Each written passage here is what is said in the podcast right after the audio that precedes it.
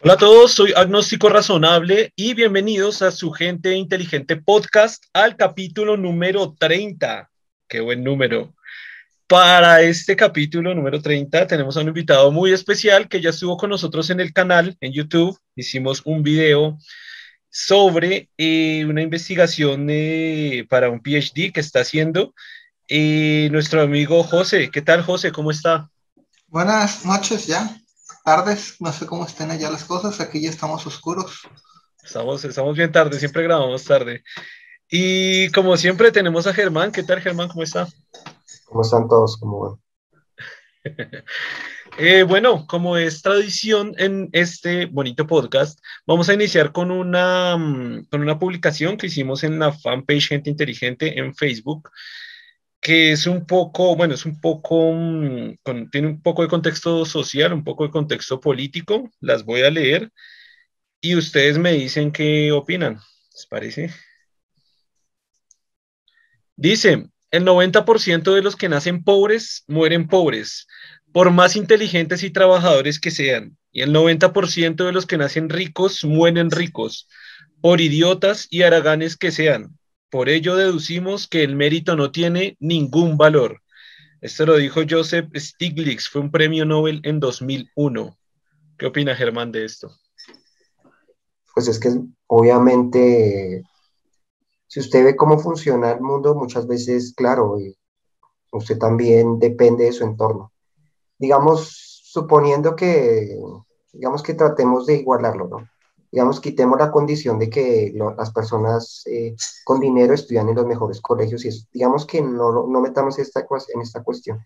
Pero cuando la persona ya sale, a pesar de las habilidades, las conexiones que tiene, eso le permiten conseguir trabajos en ciertos lugares, tener posibilidad de, de referenciar a personas importantes. Entonces, de todas maneras, claro, es obvio que a pesar de que usted no tenga muchas habilidades, ya en sí su entorno social lo, define, o sea, las conexiones como tal que usted tiene, eso es lo que define muchas veces el futuro que usted va a tener.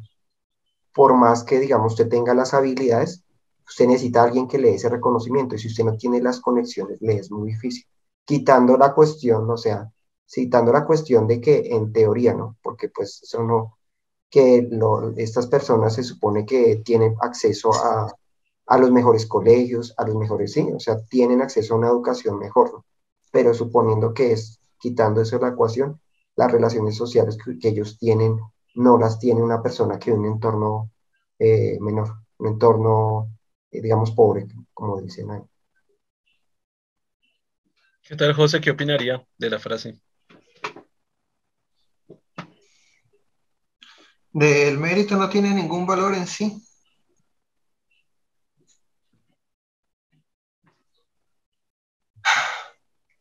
Realmente,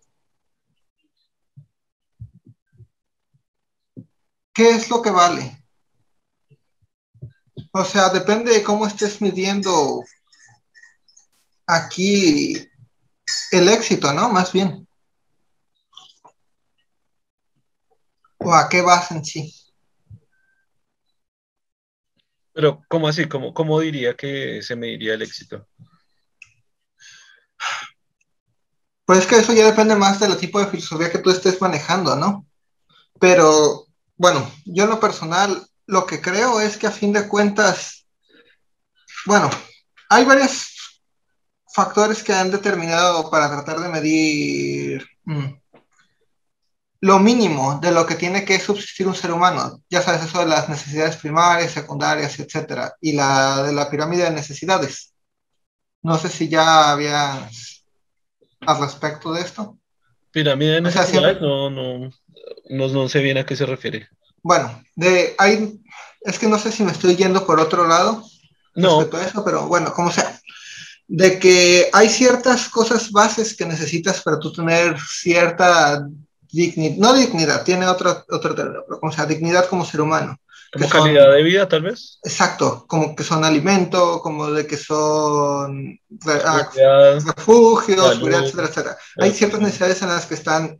Y parte de lo que derivan de eso es de que los que tienen acceso más fácilmente a todas eh, si tú ya tienes esas necesidades cubiertas, no tienes por qué estarte peleando por tener las, mínimas las, las mínimas necesidades que ya, tienes, ya tiene cubierta el que nació con cuchara de oro en boca. Entonces, por esto mismo, tu pelea desde abajo va a conllevar más tiempo, más esfuerzo y va a ser más difícil que escales esa pirámide social porque tienes que cubrir primero tus necesidades, necesidades primarias, que serían tener cobijo, tener comida, etcétera, etcétera, etcétera, para poder entonces dedicarte de tiempo completo a empezar a amasar ya sea poder o riquezas o las cosas que tú consideras respecto al éxito. Pero te digo, si nos basamos en esa pirámide como uh, el mínimo para un ser humano, de todas formas, muchos, mucha parte de la población, sobre todo en Latinoamérica, no tiene cubiertas estas necesidades y tiene que estarlas peleando día a día. No tiene, tiene asegurado a la comida en la boca ni el refugio. Y en este caso, ahí sí lo veo como de que si naces ya, no nada más respecto a las conexiones, sino todo eso, sino la misma mentalidad que ya tienes, de no tener que ver al día siguiente o al mes, de estar viviendo bajo esas condiciones, de no poder planear a muy a futuro. La mentalidad siento que es muy distinta.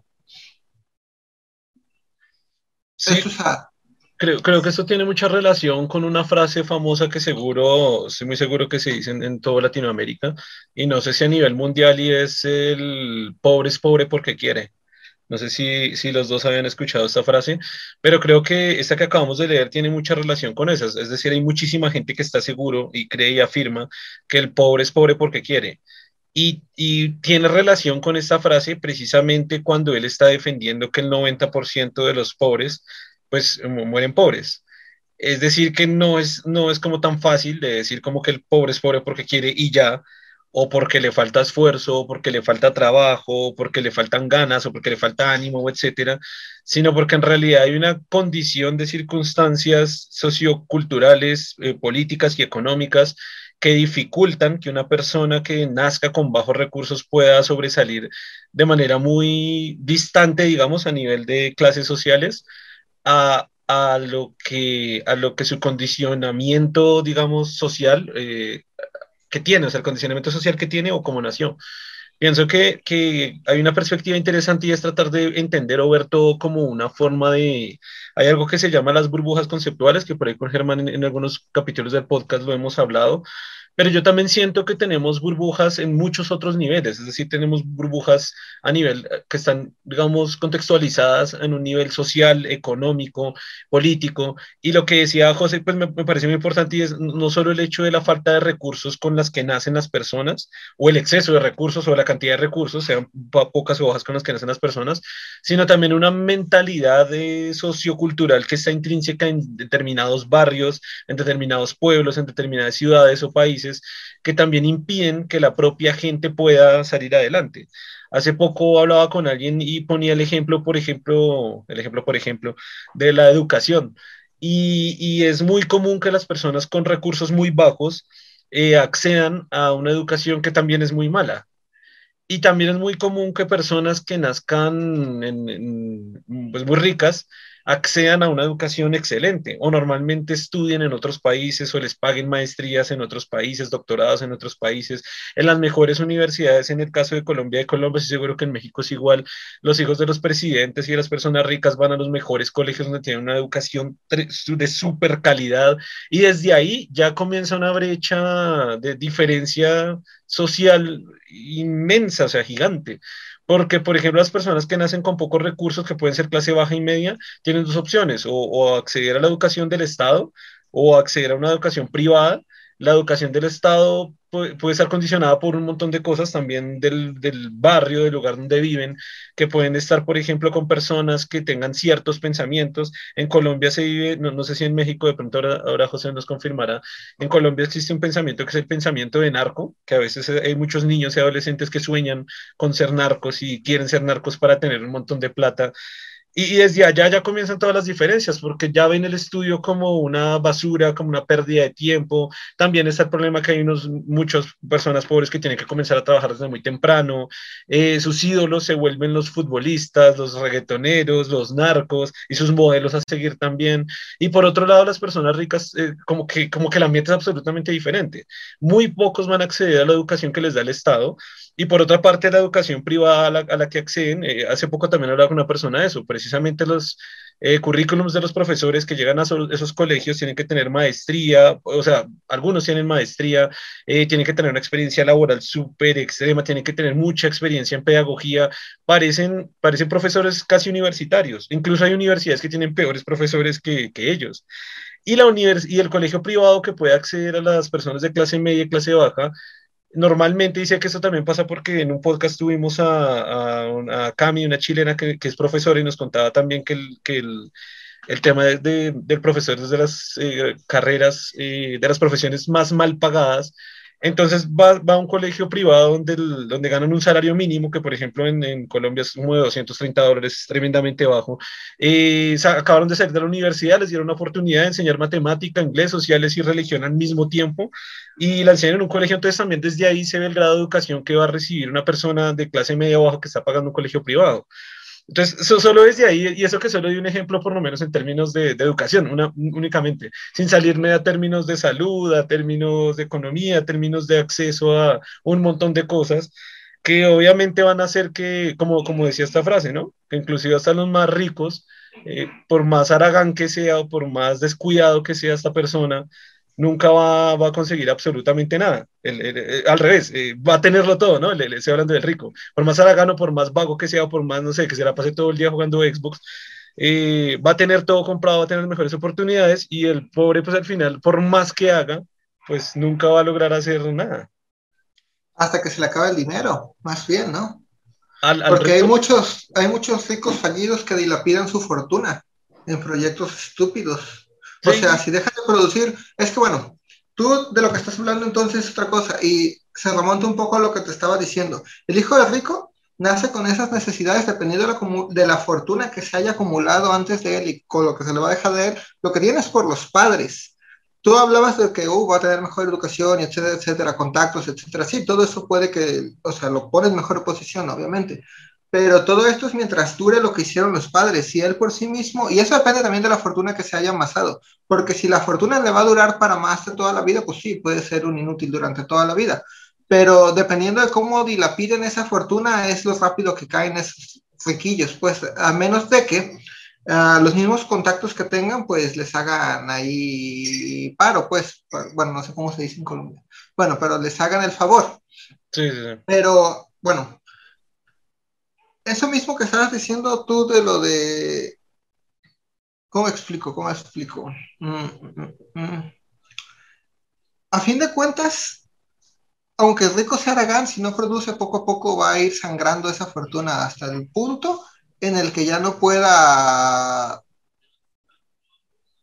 Eso mismo que sabíamos, que veíamos con lo de la pirámide, de lo de, de estos, de lo de necesidades si ya tienes todo cubierto, puedes estar pensando en lo de acá arriba, que son ya lujos y extra y etcétera. Um, cultivarte a ti como persona.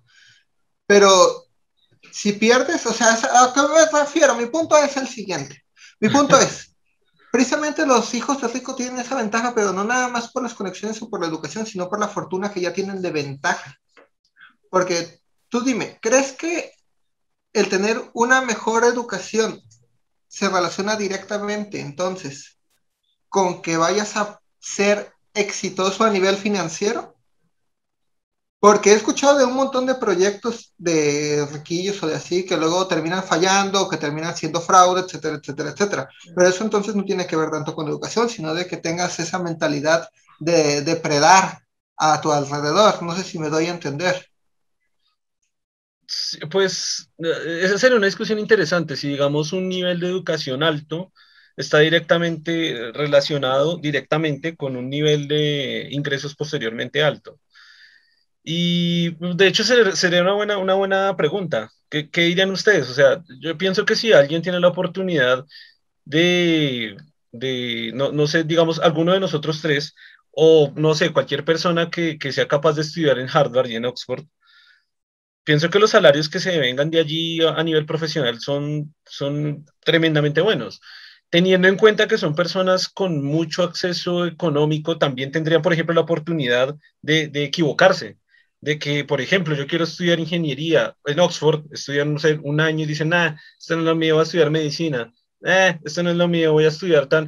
Es hay tanta plata que, que aunque van a encontrar al final algo en lo que más o menos les gusta, van a ser buenos, y probablemente se puedan posicionar muy bien. O sea, tú dices que es más fácil, tú dices que es más fácil, estás menos apurado a conseguir el pan.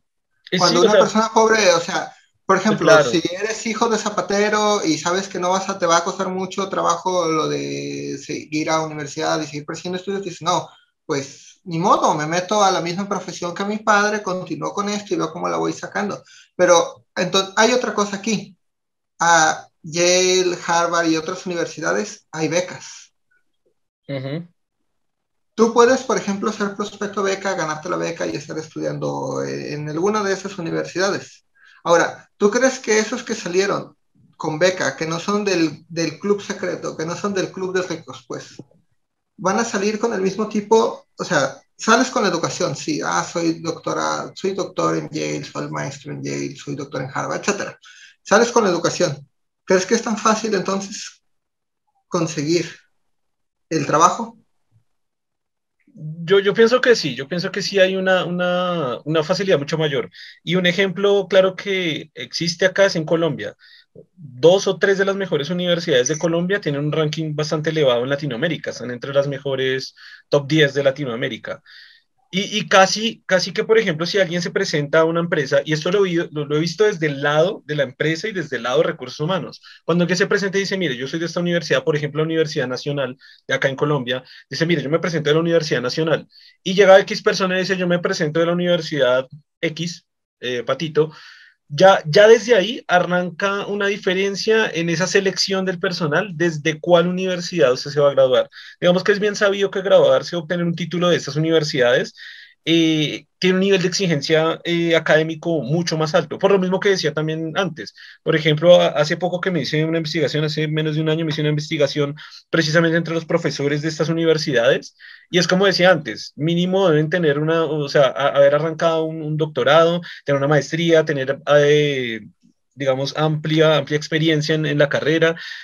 también cuentan, por ejemplo, la cantidad de investigaciones que he tenido, qué cantidad de publicaciones, en qué revistas ha publicado, etcétera. Y por ejemplo, estas universidades X, y no tan patitos, son algunas, algunas universidades más o menos tienen nombre. Eh, algunas solo exigen maestría para sus estudiantes, algunas solo exigen el pregrado y que tenga experiencia en educación. el nivel ya, y, y asimismo el nivel de exigencia que tienen estas mismas universidades hacia los alumnos también es, es más bajo. Así que con solo el ejemplo de Colombia, ahora pongamos esto más grande, ahora un currículum de Harvard y un currículum de, de nuevo, de, de, la Universidad Nacional en este, caso, que, a comparación de Harvard pues es enana. Pues ya desde ahí sí que va a haber una, una, un sesgo de selección, arrancando desde ahí. Mm. Pero estás hablando tú de currículum. Sí, sí. Sí, para conseguir. Sí, pero el currículum no nada más es que hayas egresado, es que lo hayas trabajado. Y pone que de todas formas los hijos de ricos saben moverse y etcétera, etcétera. Bueno, pero es que ya eso ya no depende tanto de que seas hijo de rico, en mi opinión. Eso depende más de la mentalidad que tengas, de que seas astuto de cómo vas a estar manejando tus tiempos, por dónde vas a manejar tus conexiones y cómo te vas a estar moviendo. Pues, o sea, sí, porque digamos no es una generalidad, no es una generalidad de que de que el 100% de los pobres entonces no significa que están condenados a tener una mala educación, etcétera, y por lo contrario, tampoco está diciendo que el 100% de los ricos están un éxito garantizado, pero sí como una tendencia. pero bueno, ahí sería interesante entonces jugar un juego que sería, si el hijo de pobre o hijo de rico, ¿no? bueno, más bien el hijo de rico aquí en este caso, no tuvieran acceso a la fortuna de sus padres, o sea, tuvieran que empezar de cero, realmente, teniendo las herramientas que se tienen, tendrían el mismo nivel de éxito que los padres? Eh, pues precisamente ese, es el punto de la frase. Porque es que eso parte de eso que, manejas. Es que es parte de eso que manejas, o sea, mucho del por qué pueden darse esos lujos de hacerle al cuento y de malgastar, bueno, no malgastar, pero uh, ese tiempo aprovecharlo en buscar lo que quieren, en proyectos fallidos, etcétera, etcétera, todo eso está eh, acolchonando la caída del colchón económico de los padres, a fin de cuentas. Y o sea, cada proyecto fallido, cada año que se perdió tiempo, de todas formas, ah, son, ¿cómo se dice? Abolladuras a esa fortuna familiar de la que tengan acceso, sobre todo si los padres no les, o sea, yo sé que muchos dejan ya acomodados a sus hijos en, en, posiciones de poder, etcétera, aunque sean fregaderillas, como vicepresidente, no sé qué, o que los metan y no tengan nada que ver, que nada más estén ocupando puestos, eso se da mucho en todos lados. Sobre todo, pues, yo imagino que aquí en Latinoamérica y en todo el mundo igual se da eso, de que luego meten a hijo de sutano, hijo de fulano, y a los empleados de ese, que no saben nada que hacer, tienen que llevar la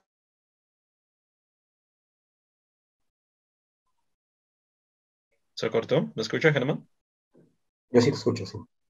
Sí, se, le cayó, sí, se le cayó la conexión a, José, pero muy drásticamente. Eh, cuéntanos su opinión, Germán. Ahorita se interrumpió José, pero... Ah, bueno, eh, pues lo que yo, yo continúo con lo mismo, en cierta manera, ¿no? Digamos, eh, claro, lo del colchón es fundamental porque, pero lo que digo las conexiones, porque, claro, digamos que usted tiene un proyecto, ¿qué tan fácil es que una persona que no tiene, un no tiene recursos eh, pueda lograr que, no sé, sacar un crédito, eh, tenga las conexiones para hablar con tal persona que lo pueda financiar? Y como la persona sabe que tiene un respaldo porque es familiar de esta persona, sabe que su, de alguna forma, si el proyecto eh, que está financiando no lo puede pagar, pues tiene el respaldo. O sea, hay una cantidad de conexiones que no tiene, que, que, que determinan el entorno. Y lo que le digo de que eh, usted puede contactar con personas importantes que le pueden ayudar, que pueden ser claves, y que una persona eh, que viene de esos estratos más bajos es más difícil. Además que está la cuestión del clasismo, ¿no? que las personas tienden a, que es curioso porque la persona que asciende, digamos, el cantante, el futbolista, después mira a, estas, a esta clase a la que perteneció, las, las mira desde, como desde arriba. O sea, es como si no entendiera de dónde viene también. Y esta, y esta misma forma de verse se ve entre las clases y determina mucho la, posibilidad que tiene una persona que viene de estos estratos a ascender. Socialmente le es complicado porque las, las otras clases discriminan a esta persona que no viene de su entorno. Por lo tanto, hay toda una, una cadena que evita que realmente una persona pueda ascender tan fácilmente solo por mérito. Sin embargo, hay una característica fundamental que hay que tener en cuenta. Eh, somos una cultura tecnológica, por lo tanto, por más que, digamos, las personas que tienen recursos puedan acceder a un cargo importante y eso, siempre se necesitarán personas que tengan habilidades, sean en, en cargos medios. Por lo tanto, las personas que tienen habilidades sí pueden mejorar sus ingresos si logran entrar a estos cargos, porque de todas maneras, para que el sistema funcione se necesita personas capaces. Entonces es un sistema donde todo es privilegio, no funcionaría. O sea, donde usted está en un cargo específico solo porque viene de tal familia, no funcionaría porque se requiere de todas maneras una gerencia, una, una gestión. Por lo tanto, estas otras personas que vienen, que pueden venir de estrato medio, incluso estrato bajo, pueden de todas maneras ascender y tener recursos porque se requieren personas capaces. Por lo tanto, esas personas que sea mediante becas o lo que sea, se preparan muy bien y tienen un gran conocimiento, son necesarias porque en un sistema tecnológico no se permite que haya personas incapaces tampoco. Entonces se puede permitir hasta cierto punto. Entonces, estas personas que de altos estratos que se posicionan en ciertos lugares estratégicos, de todas maneras siempre buscan rodearse de personas muy capaces. O sea, no son tan tontos de decir, no, pongamos a, a mis amigos siempre, porque necesitan que, de todas maneras, que la gestión se haga correctamente. Sí, claro, y no, y también que es que, que, como decía, es como una, una cadena y una serie de combinación de, de muchas cosas. Porque, por ejemplo, sin contar eh, los contactos que se pueden realizar eh, entre, entre en, todo, en, la sociedad, en, en, el barrio en el que viva, con los amigos que consiga desde su infancia, en el colegio al que accede, a la universidad. Normalmente los contactos que se hacen por las mismas condiciones de las personas que llegan allá. Son contactos que también están muy bien posicionados a nivel económico, a nivel empresarial, eh, en muchos niveles. Y el hecho que quizás, por ejemplo, como planteaba José, que, que ahorita tiene un problema de conexión, pero ya va a entrar, eh, que por ejemplo se le presente un, problema eh, económicos de la familia, él perfectamente puede tener ya muchos contactos que le puedan ayudar y aún así yo creo que todos nosotros o muchos de nosotros siempre contamos con un respaldo familiar más allá de los papás. Yo, yo creo que si alguno, cualquiera de nosotros está, no sé, ya con una situación de hambre, estoy seguro que se acude a una tía o al hermano o no sé, al padrino o a un tío, estoy seguro que le va a dar un plato de comida. Ahora, una persona rica, pues seguramente un plato de comida representará, no sé, una base capital, aunque sea muy pequeña para que esta persona por lo menos pueda vivir un tiempo, pueda montar un negocio, pueda, no sé, vivir. Pero como decía José también, es muy normal que también si mueren los padres o faltan, les dejen una estructura económica ya más o menos organizada.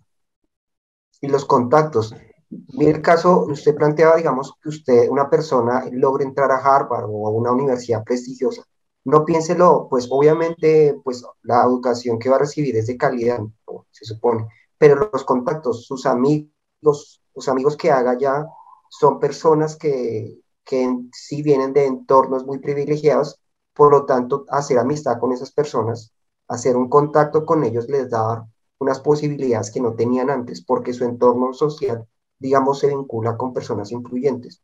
Es una cuestión que hay que tener muy en cuenta, ¿no? Sí, es verdad. Eh, Germán tiene un problema con la cámara. No sé si Mm, también se cayó, sí.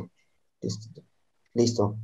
Entonces, sí, claro. Entonces, eh, em, pues por lo tanto, es más eso, ¿no? Pues claro, la educación, o, sea, siempre se van a necesitar personas capaces, ¿no? Y con habilidad, porque pues para dirigir un, sistema tecnológico no se puede tampoco ser completamente incapaz, pero son las conexiones lo que realmente influyen en, lo que va a poder usted hacer. Y, eso que, mm, digamos que hay que tener en cuenta muchísimas otras cosas, que por ejemplo es el, el, desde abajo, ¿no? El, el, acceso, por ejemplo, la salud que tiene esa persona, la alimentación, es decir, la salud que recibió desde que es niño, desde que creció, desde que está en diferentes aspectos de su vida, eh, una, estoy hablando de una persona con, con, posibilidades, una persona rica desde el solo, desde el solo nivel de, de, salud que recibe, ya hay un cambio grande que puede determinar muchísimas cosas. Es una persona con un grado de salud eh, que, también puede, que puede dar, tener repercusión en otro tipo de cosas.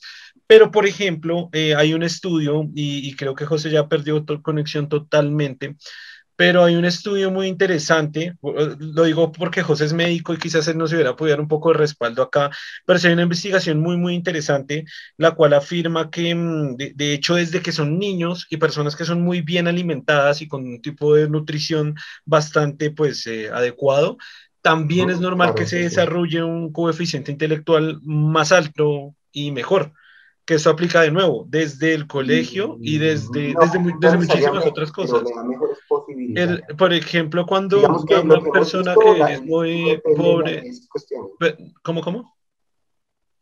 Que según lo que hemos visto, eh, el IQ no realmente parece ser una cuestión casi genética, no, no depende mucho de esas condiciones, pero hay una cosa que sí es clara, ¿no? Lo que está diciendo, cuando usted ya tiene un colchón, o sea, cuando sus necesidades básicas ya están satisfechas, pues usted tiene posibilidad de, de, de, utilizar su dinero para, o bueno, de utilizar su tiempo más bien para eh, mejorar sus habilidades mentales y, sus talentos. Si usted no tiene esas, estas cuestiones básicas, ¿cómo, ¿cómo va a ser para cultivar e, esa, esas habilidades? Le queda muy difícil. Entonces, si usted tiene hambre, difícilmente usted va a poder cuando usted llega a casa y no, no, tiene siquiera la alimentación básica, primero tiene que satisfacer eso y luego sí tiene la posibilidad de, de, de hacer crecer esas habilidades. Entonces, por lo tanto, sí está limitando. Pero no sé, pero claro, sí le, entiendo porque obviamente somos cuerpos físicos, ¿no? Entonces, obviamente, dependiendo de nuestra, nuestra alimentación y eso, pues eh, nuestro cerebro se va a desarrollar correctamente, pero pues no es así como, como que el IQ realmente dependa de, esas cuestiones, ¿no? Parece ser una cuestión casi genética, casi heredada. Lo, que pasa es que en esta, en esta investigación que vi, por ejemplo, si estaba determinado que, y de nuevo haciendo una comparación porque es, más, es casi obvia, que si una persona, por ejemplo, casi ni siquiera recibe un buen desayuno, es decir, ni siquiera pudo alimentarse bien porque tomó un, un café con un pan o un huevo y, un pan. Bueno, eso que estoy hablando de, de personas que tienen eh, necesidades mucho más grandes. Eh, pues, pues, realmente no se puede comparar con alguien que ha recibido un desayuno continental, pues con todas las, una, una eh, riqueza nutricional tremendamente grande. Voy a, voy a verificar este, el, artículo que, el artículo que le digo, porque pues si recuerde que habíamos visto, eh, y de hecho es otro tema que podemos hablar, recuerde que si habíamos visto algo del tema del IQ, eh, que, que, era más eh, otorgado por un nivel genético, pero acuérdese que también vimos que también estaba dado por un nivel ambiental que se da, y no me acuerdo si otro, pero si era como, o sea, em, digamos que era determinante también el, el, ambiente o condiciones ambientales para que tuvieran un IQ alto. Y, y estoy pues casi seguro que, que, esta investigación sí daba que pues el solo hecho de una alimentación buena desde que son niños contribuía a un mejor IQ. Y por ejemplo, por ejemplo, aunque aquí estoy desviando un poquito del tema, por ejemplo, para el tema de la altura, alguna, vez, alguna vez también me sorprendió ¿Perdón? No tan, yo diría no tanto IQ de desarrollo mental, o sea, es más posible, se, tiene mayores posibilidades de, de que, de, que su desarrollo mental sea mejor, ¿no? Pero no determinará realmente su IQ. Digamos que eso está, digamos que es muy genético y está ya determinado. Pero claro, digamos, en términos muy generales, en términos de una inteligencia promedio, sí pueden, puede darse, claro. Sí, pero, de, nuevo, o sea, repito, digamos que usted mismo lo habíamos hablado, lo hemos visto alguna vez, que no solo es genético, porque volvió a repetir que es puramente genético, que también eh, intervienen mucho las condiciones eh, ambientales para que precisamente se, se, se dé un, un, IQ más avanzado. Y como estaba diciendo, lo que estaba comentando antes era que o igual me estoy saliendo un poquito del tema, pero esa investigación daba también que, por ejemplo, el solo hecho de la base alimentaria de, de, un niño incluso era determinante, por ejemplo, para la altura. eran niños más altos. Claro que eso, digo, me estoy desviando un poco del tema, porque aquí estamos hablando más de, de, las condiciones que tiene, pero también es muy común que, por ejemplo, esos niños también reciban algún tipo de entrenamiento deportivo, de algún, de algún, de, algún deporte, un entrenamiento de algún deporte en su niñez, eh, también es normal que suelan complementar sus estudios con, por ejemplo, un instrumento musical o, con, o enfocado un poco al arte, cosa que en, los niños de clase media y baja, pues esto casi nunca pasa. O sea, lo único que tienen es una clase de música en la que se enseña a tocar flauta y eso no es mejor de los casos. Chao, no hay más. El que se interesa, uno que otro se va a interesar por la guitarra y por tal y por tal y por tal, pero digamos que la gran mayoría y la tendencia es esa. Y el desayuno de clase media, el desayuno, almuerzo y comida, o las tres comidas, porque eso tiene otro nombre en diferentes países, eh, las tres comidas de, de, la alimentación en general de las personas o niños de clase media y baja, también es muy diferente, está más cargada de carbohidratos, está más cargada de azúcares, está más menos cantidad de frutas, también podría la calidad de alimentación también ser un poco más baja. Normalmente no están en un deporte, normalmente es lo que salen es a la calle a jugar fútbol, de nuevo algunos, algunos sí, algunos no, pero claro, estamos hablando de estas personas ricas que los llevan a su clase de esgrima y después a su clase de badminton y después a su clase de natación y después a su clase de canto y de flauta y de guitarra y más encima de lo que decía antes. Más encima están recibiendo una súper educación de calidad con profesores súper bien, pues, súper bien... Em, o sea, muy profesionales. Súper novedosas y toda la cuestión. Exacto. Por ejemplo, en, en este, uno de los mejores colegios de acá de Bogotá, me enteré de nuevo casi desde adentro, eh, todas las clases son en inglés. Desde que son, creo que desde que pasan primaria, ya todo el bachillerato tiene que ser en inglés. Y de hecho creo que ya había un programa para que desde niños. Es decir, el profesor tiene que ser bilingüe, aparte de todo lo que le dije, tiene que ser bilingüe, tiene que llegar y pararse, dar todas sus clases en inglés y las materias en profundidad y especializadas todas en inglés. Un solo niño, solo, esa diferencia de un niño sale bilingüe y clase media y baja, si es que apenas... no bilingüe, generalmente es más, ¿no? Políglota, hecho, casi, porque generalmente no se limitan a un, segundo idioma, sino generalmente mínimo tres, dos idiomas más.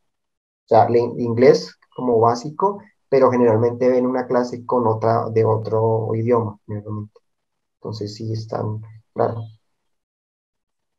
Sí están, eh, no solamente con una clase en otro idioma, sino además se le enseña otro idioma nuevo también, que quizá no lo dominen tanto, porque pues supongo que se enfoca más en uno, pero el otro también tiene algún tipo de interacción intensa, ¿no? Sí, claro, porque adicional a lo que estábamos diciendo, eh, también pueden recibir, también pueden recibir en materias de otros idiomas, entonces casi que sale políglota o sale trilingüe, pero lo que sí es que por lo menos salen, eh, salen bilingües y eso que estamos hablando a nivel Colombia o, quizás a nivel Latinoamérica, de colegios que yo conozco que pues que sí es, una realidad. No, no vamos a hablar de, de esta diferencia económica y social en Estados Unidos o en Suiza o en, en Alemania o en Suecia. O sea, imagínese, bueno, claro que también hay otro tema que estamos hablando ahí, que justo acabo de caer en cuenta con lo que estoy diciendo. Iba a decir, imagínese la diferencia social allá, pero algo muy interesante es que la diferencia social allá precisamente no es tan grande, precisamente por todas las políticas públicas que también existen, ¿no? Porque yo iba a decir, imagínense la diferencia de, pero claro, la diferencia social allá no es tan grande, o sea, mientras allá sí, pues el rico sí puede tener todo lo que dije y mucho más, digamos que la clase media ya, ya, por ejemplo, ya tiene dos idiomas muy bien estructurados, ya los profesores son mejor pagos, ya los profesores tienen mejor currículum, es decir, y ahí está la gran importancia de política y no sé si esto sea un buen preámbulo para hablar de algo que nunca hemos hablado en el podcast y que sería muy interesante hablarlo, y es hablar del tema de política. Y ahí es donde yo quiero traer, iba a decir, o sea, para conectar el tema, iba a decir, ahí es la gran importancia de cómo se administra o cuál es la política que se utilice en, en cada país, cuáles son las, eh, las políticas en cada país, cómo funciona la democracia, cuáles son los políticos, cómo se maneja todo lo que hay lo que hay en, los diferentes eh, países a nivel político. ¿Qué pasa en estos países como Alemania, como Suecia, como Suiza, como los países que acabo de decir, pero otros también como por ejemplo Dinamarca, como por ejemplo puede ser Japón, puede ser Corea del Sur, es decir, estamos hablando casi de las potencias mundiales o los mal llamados primer, países de primer mundo, que prefiero utilizar la palabra de países desarrollados, y es que precisamente como el rico ya tiene todas esas posibilidades por sí mismo y porque tiene la capacidad de pagarlas, ya es lo que estamos hablando. El de clase media pues también tiene acceso a una muy buena educación, a deportes, porque sus deportes también están muy bien organizados, están muy bien estructurados, tienen eh, acceso a arte, tienen acceso, tienen una buena nutrición por lo general en el país, que está mejor tratada, que viene de mejor calidad. también por cultura los padres eh, saben o tienen, compran mejor su alimentación para darle a, a sus hijos. Es decir, como que si hay, desde el nivel de seguridad, desde el nivel de salud, eh, que ya, ya un niño puede salir a la calle y correr sin ningún problema. Acá en Latinoamérica el hecho de que las personas que son pobres o de bajos recursos ya no puedan dejar a sus niños salir a la calle porque les puede pasar algo, se los pueden robar al mismo niño, pueden atracarlos o pueden tener una mala experiencia con alguien, una pelea, puede haber un montón de cosas que ya desde ahí parte, eh, es por eso decía que es como yo puse, quise entrar en el tema solo por el lado de la educación, pero es un montoncísimo de temas que van desde la seguridad, desde la educación, desde el acceso a, a todo que, que, hace que pues una persona rica pues también se establezca y tenga muchas mil veces mejor oportunidades que una persona pobre. Claro, pero la cuestión ahí es, es que es lo, la cuestión ahí no es la, la la pobreza en sí, sino la cuestión ahí es que, digamos que las necesidades básicas ya están superadas. Sí, sí, es, decir, es decir, como que desde que son niños. Es lo que la, tiene la clase media en estos países desarrollados. No es cuestión de que unas personas tengan mucho y otras no tengan tanto, sino que por lo menos las condiciones básicas ya estén eh, ya, ya sean, estén satisfechas, por lo menos esas cuestiones básicas ya estén aseguradas. Eso le permite a las diferentes eh, clases tener posibilidades y además que genera como una, como una universalidad del conocimiento que le permite eh, que la ciencia y, otros, y otras cuestiones se, se, desarrollen, porque pues no es solamente que las personas muy privilegiadas o, o las, peque o las personas con, no sé, podemos decir con IQs o con inteligencias mayores puedan acceder, sino en general a toda la población. Esto permite que la educación, se, digamos que el conocimiento en general se, se, estandarice en un nivel aceptable. Entonces no tengamos niveles de ignorancia extremos y pues no sé si decir niveles de conocimiento altos, pero muy, muy focalizados. Eh, acá estoy viendo ligeramente, pero no sé si esté muy bien, eh, la relación que hay entre la dieta y el coeficiente intelectual en los niños. Específicamente me sale muy bien el artículo. Eh, acá hay tres puntos fundamentales. La mala alimentación durante la infancia afecta al desarrollo cerebral. La relación es mayor que la observada con la clase social o, de, o la lactancia materna. Eh, desaconsejan dietas ricas en grasas, azúcares y comidas preparadas. Esto confirma lo que estaba diciendo antes, como hemos dicho en varios podcasts, a veces no me gusta dar información en la que no esté tan seguro, pero pues gracias a que usted me, me, me digamos, contradijo el argumento, me hace me hizo dudar y pues acá este artículo por lo menos parece respaldar lo que yo estaba diciendo. Voy a, leerlo un poquito eh, para ver. Eso, yo sí le he afirmado el desarrollo mental, pero no sé si el IQ como tal, digamos, este, tan, digamos, tan, no sé si pueda ser tan específico, aunque pues podría voy, a, repetir, voy a repetir el título, voy a, repetir el título del, del, artículo. Una dieta sana puede aumentar el coeficiente intelectual del niño. Vamos, vamos a leer, vamos a leer porque pues de pronto, no, de pronto es, no sé. Dice, eh, ah, pero bueno, van a comenzar con basura, pero bueno, comer patatas fritas, chocolate y dulces puede ser perjudicial para la inteligencia de los niños, o dicho de otro modo, el coeficiente intelectual de los niños aumenta cuando mantienen una dieta sana. Las conclusiones de un, de un estudio de investigadores de la Universidad de Bristol, Reino Unido, sobre hábitos alimenticios indican que la mala alimentación durante la infancia puede afectar el desarrollo cerebral en estas edades niños entre 3 y 8 años. En concreto, estos investigadores analizaron las pautas de consumo de un total de 3.966 niños de entre 3 y 8 años, entre los que fueron capaces de distinguir hasta tres tipos de dieta, una con alto contenido de grasas, azúcares y comidas preparadas, otra rica en carne y hortalizas, y una última consistente en un consumo abundante de verduras, frutas y pescado. Tras someterse a diferentes pruebas de coeficiente intelectual a lo largo del estudio, los investigadores detectaron una relación con la dieta incluso mayor que la observada con otros factores como la clase social o la duración de la lactancia materna. Desarrollo en el cerebro. De este modo, una dieta con alimentos procesados a los tres años estaba vinculada a un índice de inteligencia ligeramente inferior al de los niños de 8 años, lo que muestra el impacto a, largo plazo de una mala alimentación. Pauline Emmett, la autora del estudio que publica en Journal of Epidemiology, y acá hay un link, o sea que parece que cuenta con fuentes confiables, aunque tendría que recibirlas, a Community Health, asegura que el desarrollo del cerebro es mucho más rápido en los primeros años de la infancia, y ese es el artículo.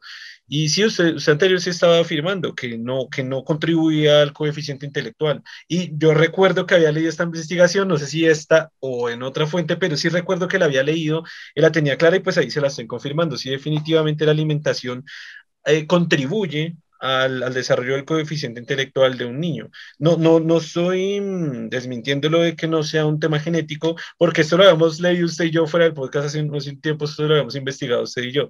Y sí, obviamente, digamos que el mayor eh, factor principal es el, es el genético. Sin embargo, pues, de nuevo, hay, hay, otros, hay otros factores que también influyen en el desarrollo del coeficiente intelectual. Y trayendo esto a la conversación, era lo que estábamos diciendo, ya es casi, casi un hecho que los hijos de ricos están alimentando bien porque tienen acceso a mejor alimentación. Y también es una cuestión cultural. A veces las personas que son pobres dicen, pues es que lo que importa es llenarlo y, y, se ven a veces niños obesos. Yo, yo, yo, eso ya es una experiencia como más personal. He visto mm, gente que me dice, mire, mire, niño, cómo está de gordo y es un orgullo. Uy, está gordo, el, su niño está gordo. Uy, sí, mi hijo está súper gordo, mire, tan gordo, es que lo alimentan bien. Güey, si está gordo es porque lo están alimentando con exceso de grasas y azúcares, y calorías que lo, que lo están afectando su salud. A ver, porque es niño, no va a tener problemas de salud pues tan, joven, pero pues lo, lo, están alimentando mal. Mientras que, por ejemplo, usted ve que, por ejemplo, en este estudio utilizaron niños que consumían muchas frutas, verduras y pescados. Normalmente lo que decía antes, un, un niño pobre no, no accede, no, no va a tener tanto acceso a alimentación de frutas, verduras y pescados. Y, simplemente por el precio, el pescado ya es caro, o sea, ya, el pescado suele ser más caro que otro tipo de carne, obviamente depende del pescado, depende de la zona, depende de la región, aquí no hablamos de, de estándares ni de cosas pues fijas, sino que pueden ser variables, pero como que es la tendencia. Ah, bueno, y el tema donde lo habíamos dejado, que era lo que me había, falta, lo que me había faltado decir, es por ejemplo ese tema de la desigualdad social, que es un problema gravísimo para los países en vías de desarrollo. Que tal y como acá en Bogotá, acá en Colombia, no lo estoy diciendo por experiencia de tercero, sino que yo estuve allí en esos colegios, no estudiando, hubiera querido, sino, sino bueno, de, de, cierta forma, pues posteriormente tuve algún proyecto con esos colegios y existen en Bogotá. O sea, acá en Bogotá sé que existen en las ciudades principales de Colombia, están estos colegios, una realidad. Y al mismo tiempo, exactamente al mismo tiempo que este niño está recibiendo tres idiomas, artes, un deporte, alimentándose muy bien y con un futuro muy prometedor a nivel de universidades eh, internacionales, al mismo tiempo, en una loma, que llamamos loma, en un barrio pobre, está el niño que es de, desayuno recibe un agua de panela, que, que, para la, que la gente que no sepa, pues es una vida colombiana muy barata, el, colombiana latinoamericana, pero es muy, muy barata, y de almuerzo tiene que comer un arroz, si acaso un huevo o un arroz con, no sé, un arroz con pasta, y por la noche recibe papas saladas con más arroz, pues porque el arroz es barato y porque en Colombia por cultura se come mucho arroz y, porque la papa es barata, entonces rinde, porque no sé, son cinco hijos, cinco niños y una sola mamá que el esposo los abandonó eh, a todos y no quieren conocer. Ah, eso es otro punto importante, que hay problemas a nivel emocional y social y psicológico, por ejemplo, esto del abandono de uno de los padres o de los dos padres si son huérfanos o de vivir en esas condiciones tan, tan, tan duras que precisamente generen este otro tipo de problemas emocionales psicológicos que están bien con lo que los niños tienen que ir a luchar y batallar en su, en su formación, en su crecimiento. Entonces, entonces mira, o sea, ya, ya solo con solo con esto tenemos ya un montón de factores que son, son, son tremendos. Aunque, claro, usted lo enfocó en ese sentido, ¿no? Pero pues como, como lo planteaba el, el economista, hablaba del mérito, ¿no? Más otra cosa, ¿no? Sí, es que, es que nos desviamos también, también nos desviamos un tanto. Exacto, pues porque lo que quería mostrar es lo que digo, la las oportunidades. Realmente la cuestión que él, que él quería es la oportunidad que realmente tiene, donde el mérito se, se, vea. Es verdad, pero eh, digamos que es, un punto en el que veíamos, digamos que la meritocracia es el esfuerzo que usted ponga en cierta actividad para pues poder conseguir algo, en este caso pues salir de su situación económica. Pero yo lo planteo es porque ¿qué, qué igualdad de condiciones o cuál mérito, cuál es el mérito que puede una persona hacer o construir o ejercer cuando va va del desayuno con una falta de un padre y una mamá que se va muy temprano a trabajar porque trabajan normalmente en esos barrios que están muy lejos de los lugares de trabajo y tienen que llegar casi por sus propios medios cuando se alimentó con un agua de panela por la mañana, cuando tiene profesores pues de mala calidad porque el sistema educativo es de mala de calidad porque su propio entorno es de mala calidad. A la misma hora exactamente va un niño que desayunó salmón con una manzana, cereal y frutas y tiene una familia muy bien estructurada, eh, va en un carro con su conductor al colegio a recibir sus tres idiomas con una educación bilingüe. Desde ahí, ¿cuál es el mérito que, que se genera? Claro, este niño pobre sí hay casos en que el niño pobre se vuelve millonario y rico después, pero ¿cuál es la probabilidad de que la cantidad de niños ricos, toda la, la población de niños pobres, pueda llegar a esa cima. Lo que le digo, ya, con una, ya, ya, el propio cerebro ya, va con hambre, es decir, ya, está recibiendo una clase mediocre con hambre. El otro está recibiendo una clase magistral con el estómago muy bien y una nutrición perfecta. Ya, ya es de ahí cuál es el mérito, o sea, cómo se aplica el mérito. Insisto, sí se puede aplicar y sí todavía pueden trabajar por ello, pero Pasa, por ejemplo, ese estudio lo vi hace muy poquito tiempo, una investigación que hacían precisamente de personas pobres acá en Colombia, y decían que uno de los factores que, que afectaba era precisamente que el niño, sacaban a los niños de estudiar porque tenían que trabajar, porque los ponen a vender cualquier cosa en, en, el centro, porque los ponen a vender cualquier cosa en el pueblo se va cercano. ¿Por qué? Porque eh, eh, es un aporte, si usted lo mira a nivel económico, es un aporte necesario para la familia ser una pareja de padres que tengan muchas necesidades financieras, un niño es, es como, es capital humano. Y, y en el artículo él lo ponía con esa palabra, él es un capital humano que va a generar ingresos para su familia. Es mucho más rentable que genere dinero ahorita a que estudie y probablemente genere dinero después, pero probablemente no. Así que es mejor que si tengo cinco hijos, los hijos los saco de trabajar y se vayan a, a, producirme dinero y aporten dinero a la familia. Ya desde ahí, desde ahí ¿cuál, cuál, es el, dónde está la meritocracia? Claro, es que de pronto con el ejemplo que usted está dando, sí, obviamente usted lo, lo centró mucho en estas diferencias abismales donde eh, las desigualdades, o sea, como decía alguien, uno puede aceptar la pobreza, pero no la miseria. pero digamos que lo que yo quería verlos más con, digamos, es clase media y clase, digamos que centrándonos un poco en, en los países desarrollados o, o, el segundo mundo que llaman, donde por lo menos hay una clase media que tiene una cierta seguridad, digamos, solo centrándonos ahí, porque pues si lo veamos a los extremos, pues claro, ahí es donde es prácticamente no hay forma. Las posibilidades y oportunidades que tienen son son de nada, son, son mínimas, no hay forma de cambiar porque se requieren condiciones mínimas. Digamos que uno podría enfocar el discurso viéndolo como lo está planteando él en estos, en estos escenarios, ¿no? De una, una clase media o, o por lo menos baja que por lo menos tiene cubiertas sus necesidades básicas. Pero pues si nos vamos a los extremos en los países en vías de desarrollo, pues la condición es peor, porque hablamos de de miseria, no de pobreza ya, sino ya de miseria, que ya rayan condiciones subhumanas. Entonces ahí sí se complica más la cuestión porque ni siquiera se le puede asegurar el desarrollo mental a las personas. Ahí prácticamente estamos eh, dañando la, casi que estamos eh, generando un decremento en el, en el IQ en forma prácticamente sistemática ya. Pero entonces ahí sí complicaría, ahí sí, digamos, ahí sí no habría forma de discutir. O sea, ahí sí no, claro, ahí no habría discusión, ahí sí usted puede decir directamente cuál mérito, no hay nada, ni siquiera hay oportunidades que, como dar mérito, ni siquiera hay oportunidades. Y, y, es lo que yo estaba planteando al comienzo, o sea, ya, ya saliéndonos un poquito de, o sea, no saliéndolo, sino bien dejando un poquito el tema de todo lo que acabo de plantear, de salud, de alimentación, de educación, también es el, el, concepto cultural con el que crecen esos niños. Era lo que decía de, esta, de este pensamiento de quiero ser un narco, o quiero ser un futbolista, o quiero ser un reggaetonero, que pueden ser de clase media personas que se alimentan. La clase media es, es como la mitad, ¿no? No pueden desayunar salmón y frutas y cereal todas las mañanas pero bueno, pues desayunan bien, no, no van con hambre al colegio. No, no, no comen solo arroz y papas al almuerzo, sino ya comen su porción de carne y su porción de proteína. De fruta y, su porción de, eh, claro. de, ensalada. Pero, pero, a veces este, están envueltos en este pensamiento cultural que se genera a eso, cosa que es muy raro. Me atrevo a decir, no, no voy a decir imposible porque pues casi no hay imposibles, eh, desde que un hijo de niño rico, un hijo de niño rico, perdón, un hijo de personas ricas, un niño rico, eh, esté pensando en yo quiero ser Pablo Escobar.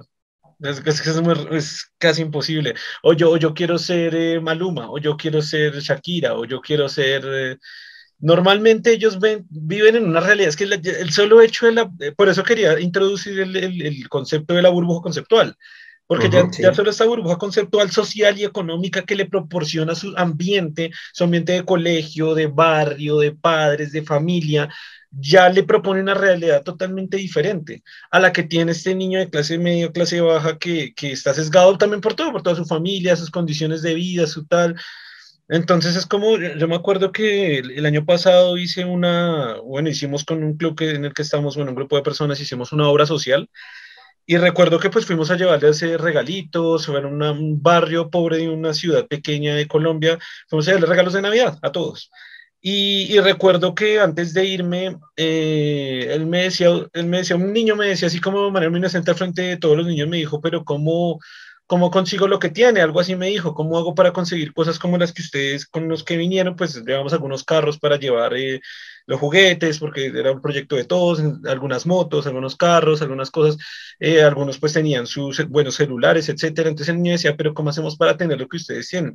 Yo le dije, una, una, una muy buena salida es eh, edúquense, lean, eh, estudien, estudien mucho, construyan y desde ahí hagan un proyecto económico que los pueda sacar de, esta, de esa condición.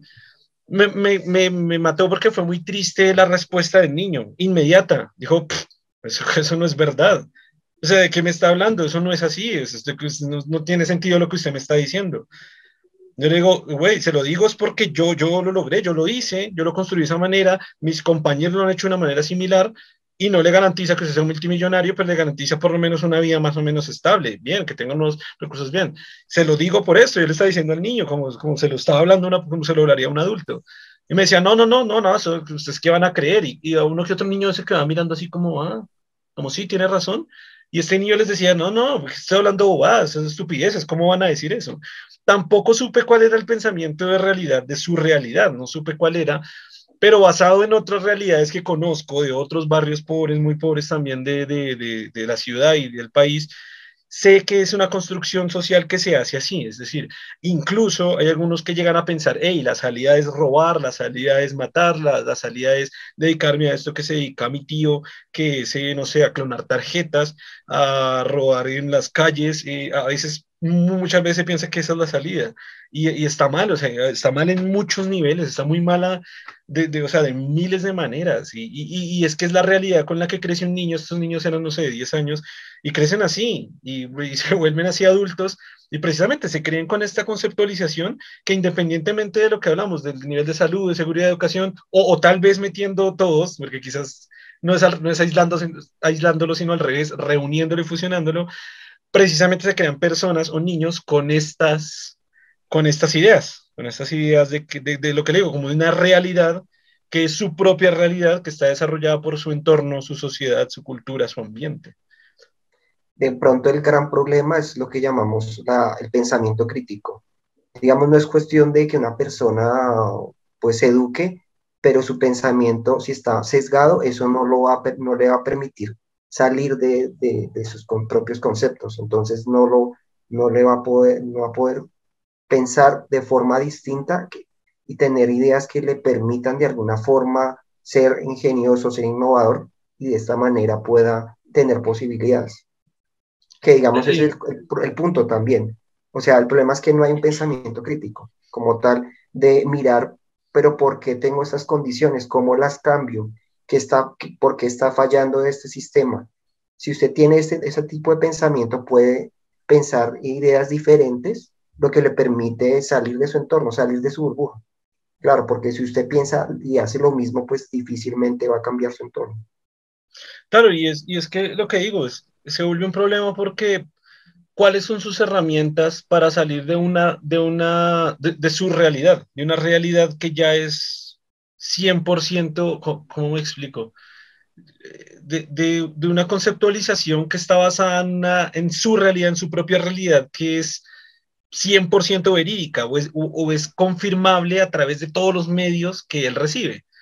Es decir, a través de la televisión que él consume, a través de la familia que tiene, a través de, con qué herramientas él puede desarrollar y decir, oh, yo voy a ser diferente y yo voy a estudiar. Si ningún vecino estudia, ninguno de los familiares estudia, nadie en la cuadra estudia, en su colegio nadie piensa en estudiar, sus, sus conversaciones sociales son de, fútbol y del reinado y de las novelas. Es, es complicado o sea, las herramientas que necesita este niño para tener ese pensamiento crítico, no, pues se me hace casi imposible. Está atrapado en su burbuja, sí. Exacto, eso, eso es lo que quiero decir. Está, está, por eso he introducido, quería hablar sobre ese concepto de burbuja. Está tan encerrado en su burbuja que es su universo, es, su mundo, es su realidad y, y, cómo salir de esa realidad. Yo, yo me acuerdo que solo he hablado en el podcast y me parece que lo abren en un video del canal de YouTube para, que, para el que quiera pasar a verlo. Y, fue, y es la historia que yo tengo conmigo mismo sobre la religión. Y esto lo, ya lo he comentado en un par de podcasts, eh, pero lo repito por si de pronto alguno llega por primera vez a este podcast y es, yo nací, o sea, una cuestión igual, pero con Dios. Es decir, una, una, familia creyente, un barrio creyente, con un colegio creyente, con un colegio que me daba la clase de religión, en vez de, de religión era catolicismo, eh, el libro más cercano a mí era la Biblia, entonces eh, eh, era imposible, para mí no había una opción diferente que fuera, la, que no, fuera diferente a la de creer en Dios. Y de hecho, dentro de mi familia, dentro de mi comunidad, dentro de mis vecinos, dentro de todas las, las el, lo que digo, el 100% de mi realidad, toda mi burbuja, de hecho, y esto creo que se lo conté a Germán, pero hace muchos años, no sé si lo recuerda, de hecho nos burlábamos de aquellos que, por ejemplo, aceptaban o conocían la teoría de la evolución. Entonces era como las reuniones, por ejemplo, familiares en las que todos nos mofábamos y nos moríamos de risa diciendo, esta gente cree que evolucionamos del mono.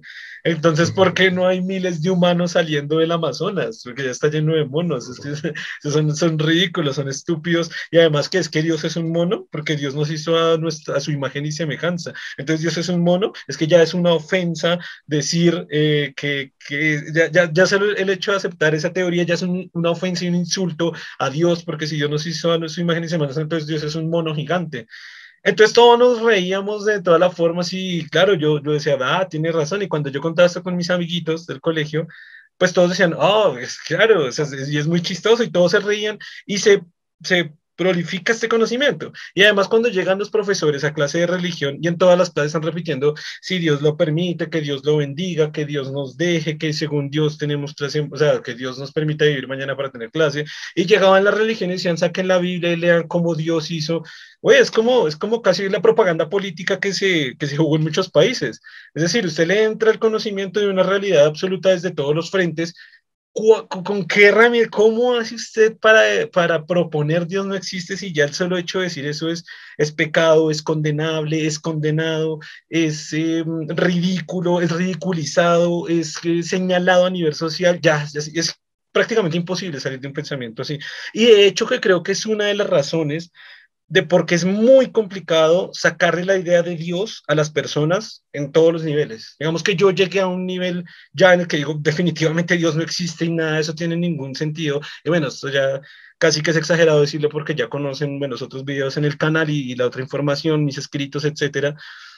Eh, ya llega a un nivel de, de hecho de tratar de, dar estos, esta argumentación más a, nivel de, de, lógica, de ciencia, de matemática a la gente, precisamente para darle estas herramientas, para decirles, hey, están creyendo en una farsa, pero ya prácticamente cuando alguien crece y vive así, casi es imposible sacarlo sanamente. Así sean médicos, así sean científicos, van a decir sí, Dios existe y aunque puedan eliminar un poco la religión, van a decir sí, Dios existe y esto es por Dios y Dios y Dios y de hecho cada vez como que confirma más la idea de Dios. Ahora, saliéndonos de la religión, imagínense una persona como el, lo que me pasó a mí que me, me, me pareció mal, me sentí triste con este niño si desde niños creen así, creen en esta burbuja, esa burbuja va a existir para siempre y quizás, voy a, voy a aclarar, voy aquí a hablar de un quizás, sea el pensamiento de muchos criminales ya, ya en la cárcel o ya peligrosos o narcotraficantes, porque su burbuja y nacieron así, ya, ya su, su realidad y su vida es así. De pronto sabes, sí, lo que hablan del pensamiento del, del pobre, pero es un pensamiento que, que se le ha impuesto. Es la idea de que no tiene posibilidades. De pronto se les vende la idea de que como están en esas condiciones no tienen posibilidades, por lo tanto ni siquiera intenten pensarlo distinto. O sea, por eso le planteaba la cuestión de cuando le dijo no, ¿para que yo estudio? Ya se le ha vendido la idea de que por más que usted estudie, por más que se esfuerce, nadie se lo va a reconocer, no le van a las posibilidades. Entonces, esta misma idea, digamos, el pensamiento del pobre como tal es más una cuestión que se le impuso, se le hizo pensar que no tiene posibilidades y de pronto la transformación es decirle desde siempre, usted tiene las posibilidades y la educación no es tanto para que le abra los ojos, para que usted entienda el mundo. La única forma de que usted pueda interactuar en ese mundo al que quiere llegar es conociéndolo y la educación le da esas herramientas. Si usted no se educa, no lo va a entender, no entiende cómo funciona. Si no entiende cómo funciona, no lo puede controlar y por lo tanto siempre estará a merced de aquellos que lo saben que tienen el conocimiento y que saben cómo funciona. Si usted tiene conocimientos básicos de las matemáticas, de la biología, entiende cómo funciona el mundo, cómo se hacen esas transformaciones. Digamos, esa es la idea que hay que vender. Es por eso que, digamos, no salen de la idea de, de, que no tienen posibilidades porque no se les vende así las cosas, ¿no? No se les dice, claro que tienen posibilidades. O sea, tiene que primero decírsele y romper esa burbuja diciendo eso, tiene posibilidades. Y, a partir de eso y explicando cómo, cómo la educación y, y, estas cuestiones es fundamental para que salgan de, de, digamos, para que expandan su mente, es la única manera como usted puede realmente transformar esos medios. Pues, o sea, estoy, en, estoy de acuerdo y estoy, estoy en desacuerdo también, porque mm, porque es complicado cuando, por ejemplo, es lo que acabo de decir, cuando una persona, digamos, usted dice eh, que una persona pues, reciba los conocimientos básicos en matemáticas o en ciencias o en ciertas áreas de la ciencia para que pueda, para que esas sean herramientas para que pueda salir de ahí, pero las estadísticas dicen lo contrario, o sea, la gran mayoría de personas hoy en el mundo se gradúan de bachillerato que eso no es un conocimiento básico en matemáticas y ciencias, es un poquito más elevado, es decir, casi que la matemática del colegio llega hasta el cálculo y eso es un, conocimiento pues más o menos avanzado.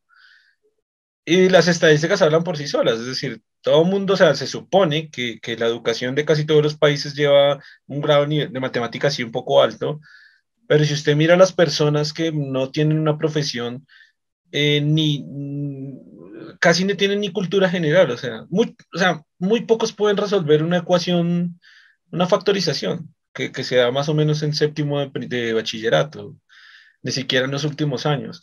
Muy pocos pueden realizar operaciones matemáticas un poco complejas, mucho menos en pensar en problemas de física, mucho menos en algunos no, no pueden ubicar el país en el mapa, no vuelven a leer nunca, no leen un libro jamás en la vida, eh, se siguen alimentando de la información que se alimentaron. Es que, es que de nuevo es donde va uno que, que, que al final si el pobre nace en un entorno pobre va a seguir haciendo esas características, es casi de por vida, es casi, casi como una condena de por vida. Por, porque al final... Pero claro, incluso, pero el problema es que si usted le vende esa idea, nunca... Incluso, incluso hay gente que, incluso gente que llega a la universidad y construyendo su profesión, sigue construyendo, sigue continuando con su mentalidad de siempre desde niño, sus, sus propias mm, raíces, sus propias culturas que se, que se le metió casi a la fuerza desde niño, no a la fuerza, sino sí por, por adquisición de conocimiento pues social, y aunque se gradúen de universidad, y, y esto lo digo por experiencia, he hablado con un montón de profesionales, y siguen teniendo conceptos básicos, o sea, siguen, por ejemplo, creyendo en Dios, siguen, por ejemplo, sin entender muy bien la ciencia, se vuelven antivacunas, que acá es la, es la, es la, eso puede ser la raíz también, como dice, la raíz de todos los males, se vuelven antivacunas, se vuelven terraplanistas, se vuelven un montón de cosas porque siguen con esta ilusión de creencia, de creer, creer en cosas, creer en lo que les manda la tía por WhatsApp, creer en lo que dice un loco en YouTube porque se pone una bata. Y es decir, si, si se vuelven buenos en una profesión, o sea, en administración, entonces pueden administración, administrar y hacer la tarea de administrar muy buena en una empresa, de ingeniero en una empresa, de alguna empresa, pero pues sus pensamientos netos siguen igual, no sé, machistas, homófobos, racistas, poca lectura, sin entender la ciencia, sin importar la ciencia, creyentes, religiosos, de todos los tipos de creencias, etcétera, etcétera, etcétera.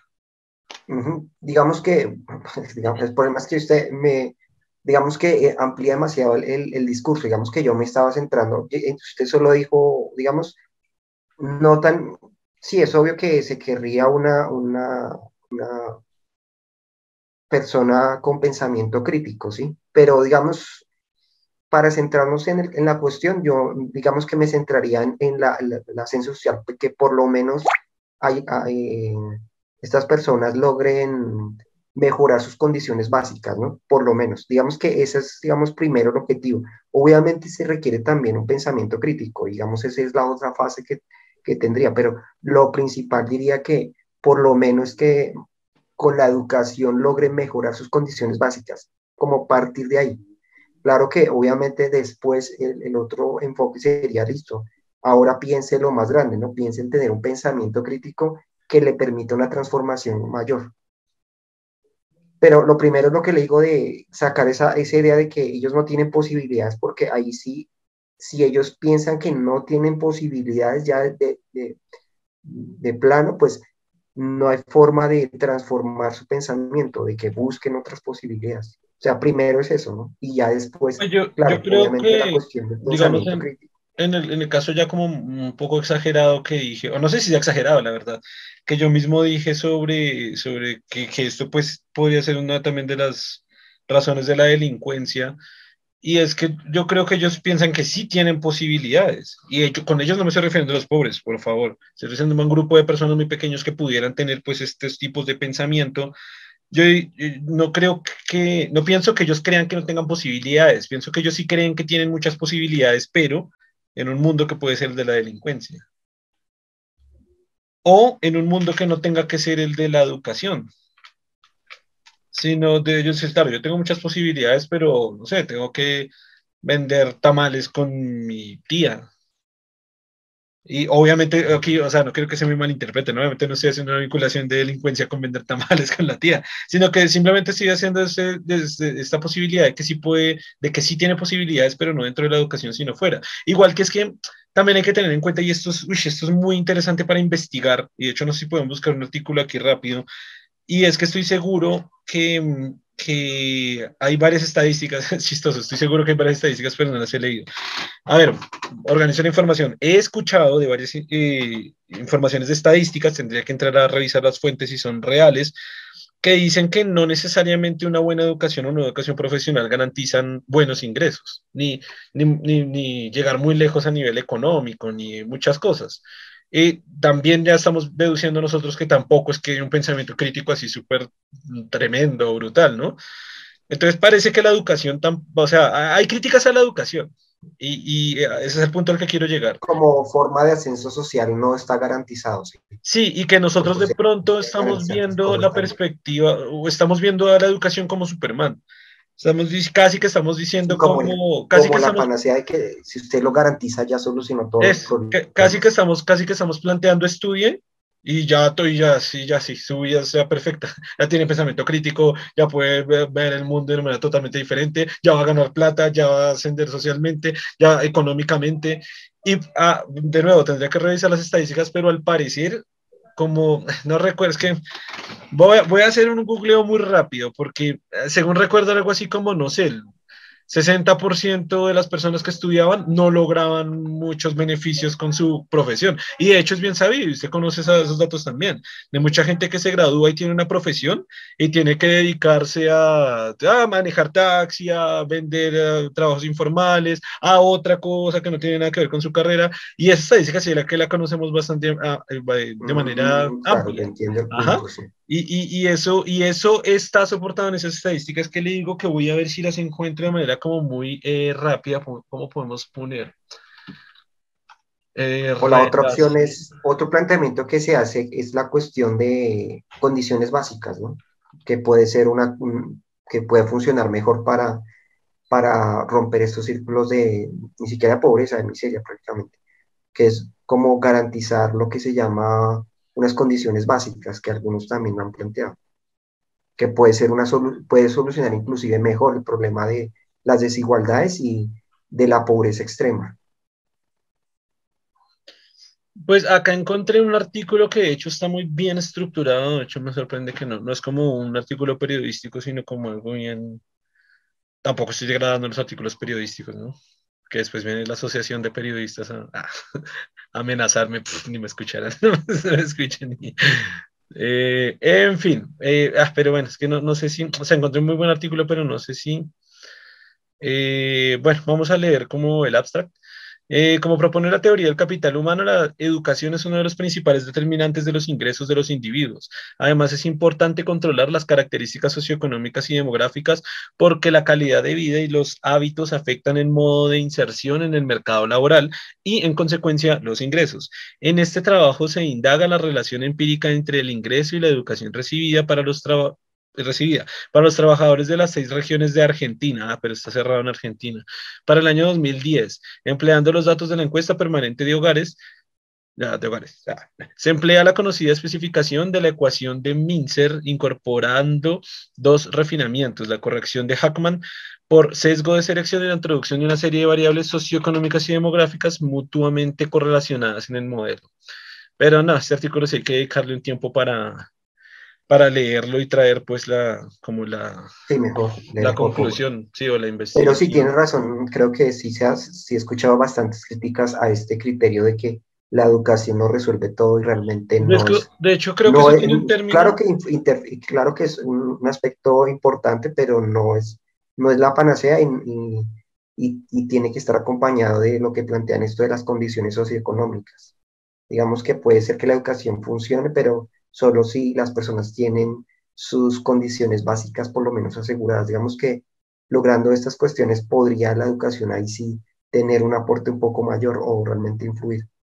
Y de todas maneras es, es difícil saber realmente si la educación lo soluciona. lo, que, lo, que, usted dice que no, no, muchas personas eh, resultan, salen y se gradúan de una carrera y resultan manejando taxi, vendiendo en la calle, cosas de ese tipo, exacto, ¿no? O sea, no se ve un cambio realmente. Claro, no ejercen. Y, lo que sí representa para ellos es una pérdida de, plata y tiempo, ¿no? Además, ahora, justo que dije esos dos términos, recuerde que yo también hace poco, esto ya es un poco más a nivel personal. Pues me acuerdo lo que planteaban esto de que muchas personas ya, digamos que se endeudan para estudiar y luego cuando salen, pues sus condiciones son peores porque no, no solo no consiguen trabajo, sino tienen a una deuda que, que prácticamente los esclaviza durante lo que, durante un, gran, gran parte de su vida porque pasa, no sé, 10 años, 15 años solo pagando la deuda que adquirieron para, para educarse y no obtienen los beneficios que se suponen.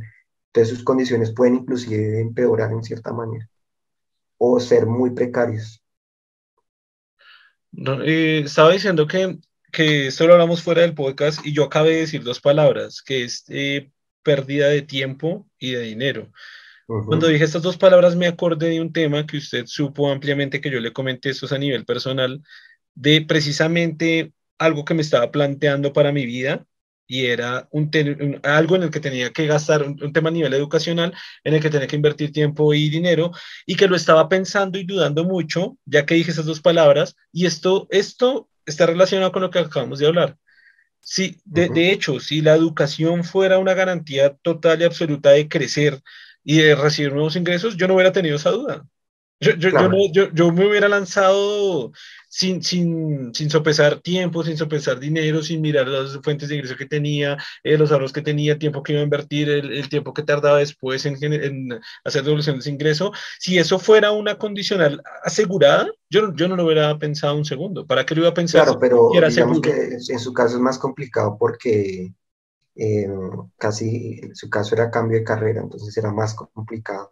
Porque, pues, digamos, pensémoslo no así, sino que usted hizo una carrera y dice, voy a hacer una maestría en la misma carrera que hice y continúe en ella, ¿no? O sea, es una inversión en ese sentido, no si ha sido así, pero su caso, claro, que no sé si cuadra también en ese Pero en el ejemplo que usted también me acaba de dar, tampoco es asegurado que usted tenga mejores ingresos en muchas carreras.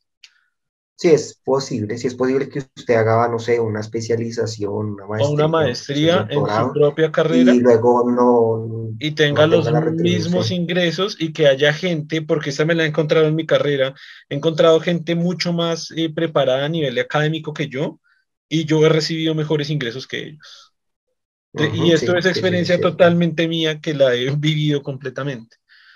Entonces, tampoco en la misma carrera, tampoco garantizaría lo que digo, absolutamente que usted va a mejorar sus ingresos, va a mejorar su calidad, va a mejorar un montón de cosas. Tampoco. No, digamos que lo, lo planteo ahí es porque, digamos, el ejemplo, poniéndose el ejemplo no cuadra tan bien por lo que le dije.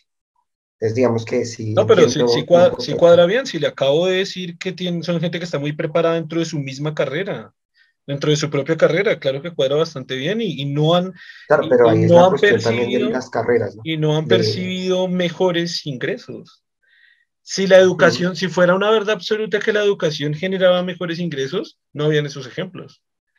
No esos ejemplos en ninguna forma, en ninguna, ni, ni, con un cambio de carrera, ni con su propia carrera, ni con nada, porque si, estamos hablando de educación y acceso a educación de maestría, y en el caso mío que era una de las mejores universidades de Colombia también, eh, o en el caso de otro que también fuera de las mejores de universidades de Colombia también. Entonces ya todo, todo el mundo haría eso y todo el mundo estaba seguro que ya generaba muchos, muy, muy buenos ingresos. Aunque, por ejemplo, en nuestra carrera, mm, yo diría que no es tanto tener maestrías y eso, sino es más conocimiento más específico, diría yo. Entonces, es un poco de variable, ¿no?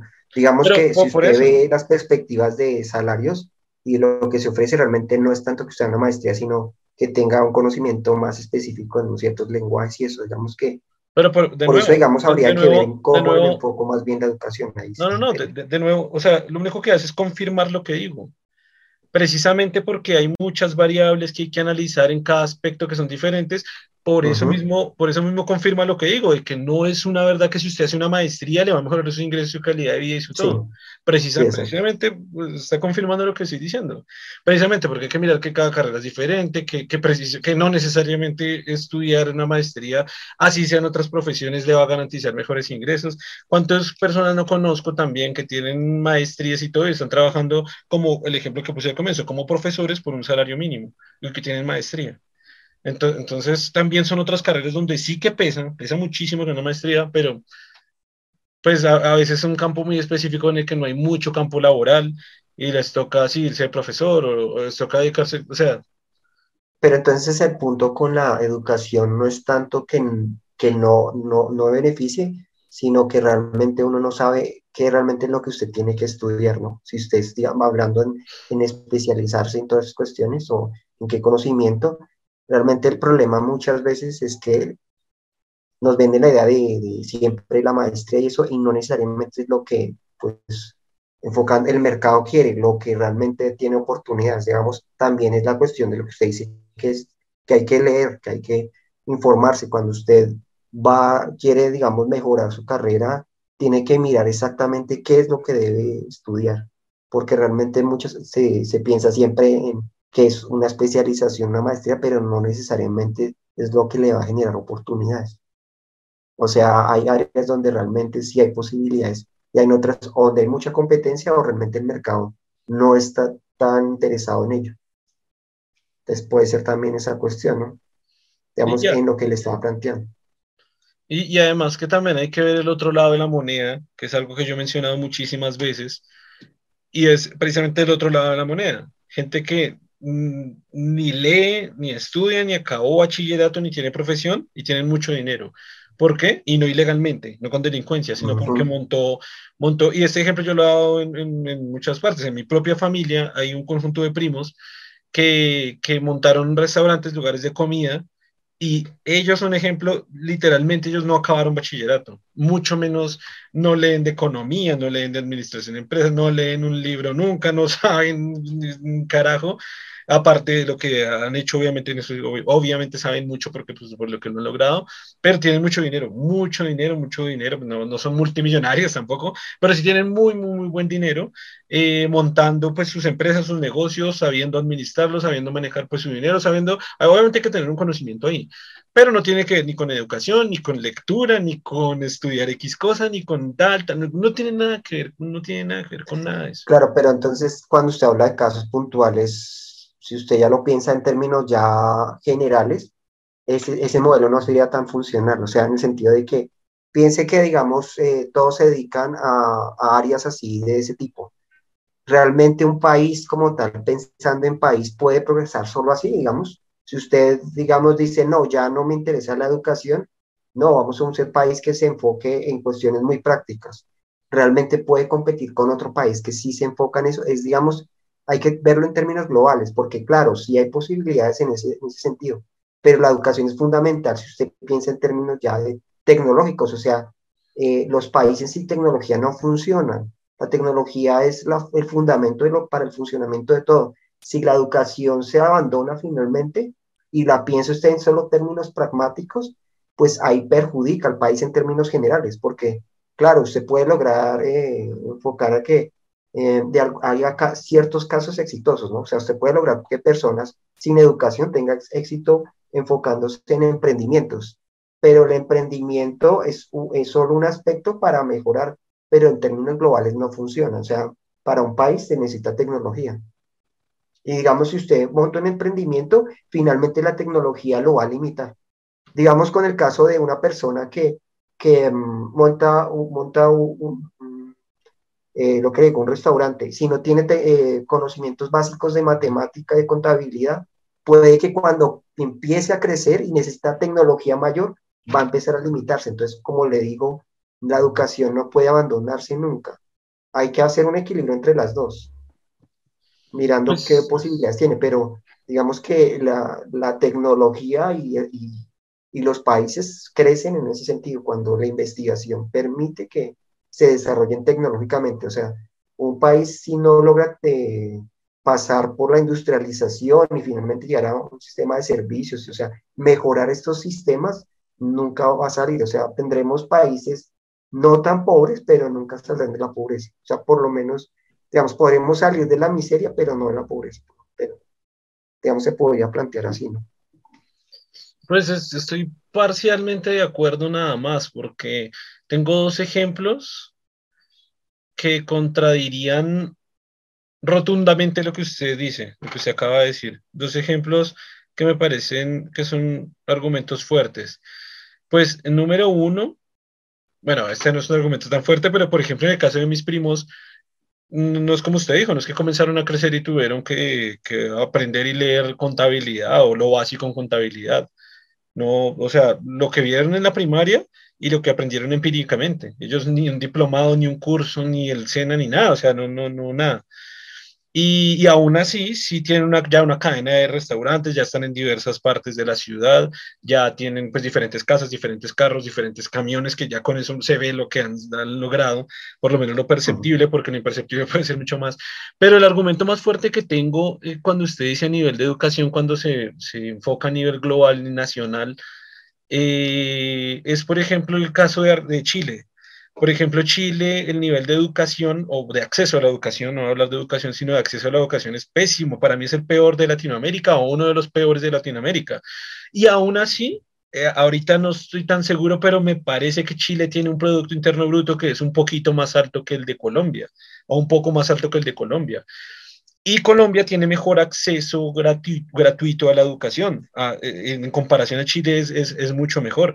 Así que el acceso a educación tampoco está determinando el nivel tecnológico de desarrollo. Claro, pero en Chile espera, espera, creo espera, que tiene un problema en el sentido que se endeuda con la déjeme terminar, déjeme, déjeme terminar, que me faltan dos, dos o sea, terminar ese argumento y rematar con el otro argumento. O sea, en, en términos ya a nivel nacionales, en, uno diría Chile está mejor, por lo menos en términos económicos o tecnológicos o de algo, sin hacer un, una inversión en educación de un peso, por lo menos a nivel público o allá se llama público, pero por lo menos a nivel de acceso a la educación.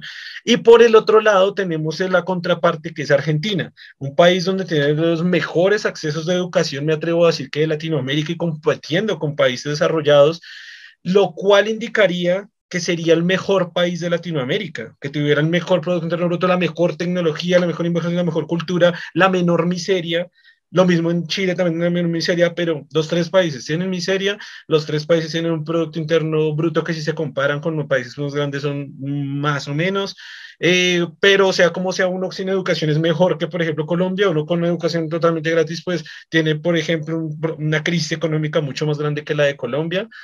Entonces, ahí como que no, o sea, en, en, ese aspecto de la educación, parece que tampoco la solución es hacer inversión total en, en, en educación. No, ahora, yo no hablo de, de sí, que, de que se haga inversión total en educación, hablo que no se puede abandonar esta idea. Hablo sí, sí, que, usted, usted lo que dijo, las palabras que dijo, las palabras que usted dijo es que toca pensar en términos generales para que una nación cuando invierte en educación, para que se haya también emprendimiento y haya también tecnología, pueda avanzar un país y salir de la miseria. Por eso pongo el caso de Argentina que no lo logra. Y por eso pongo el paso de Chile, que no tiene nada de acceso a educación y Colombia lo tiene mejor. Y tiene, puede claro, tener pero un Producto Interno Bruto, una mejor economía, un mejor, un mejor, un mejor, un mejor nivel y también un mejor nivel de industrialización y tecnología. Por eso puse esos dos ejemplos. Aunque creo que en, en caso de Chile, creo que lo que, lo que lo que he escuchado es que ellos tienen un problema de, de endeudamiento grave, grave de, de, estas familias porque obviamente sí se educan, pero obviamente tienen que pagarlo ellos mismos. O sea, la educación sí no, por lo, como no, es, no tiene ningún acceso real en términos de, de, de, gratuidad, por lo menos de, o por lo menos de, de costos más bajos, pues ellos se endeudan y sí estudian. De hecho, ellos tienen, por eso era, el, digamos, esta crítica que tenían de que obviamente las familias tenían que entrar en deudas gigantescas y prácticamente todo su patrimonio estar endeudado solo para que sus hijos tuvieran posibilidad de estudiar pues sí se, digamos, pues puede ser que no sea una cuestión de, de una política de Estado, de garantizarla, pero si hay una cultura de, de, educación como tal, tienen un pensamiento de que se tienen que formar. Obviamente lo tienen que pagar con ellos mismos porque el gobierno no se lo proporciona en ningún, casi que de ninguna forma, pero entonces implica que si hay una cultura de educación como tal. Pero ahí sí, contradice, ahí sí está contradiciendo todo lo que yo conozco. O sea, ¿cuáles, ¿cuáles son las bases o fuentes de información que usted dice? O sea, ¿se está diciendo que Chile o la cultura chilena piensan más en educarse que los de Colombia? No, no, pero no digamos que no es cuestión de decir que como no tienen, como no es una, la, la, el Estado no se lo está proporcionando, no quiere decir que la población no lo haga de alguna manera, ¿no? yo, nunca dije, yo nunca dije que la población chilena no se educara, no, jamás dije eso.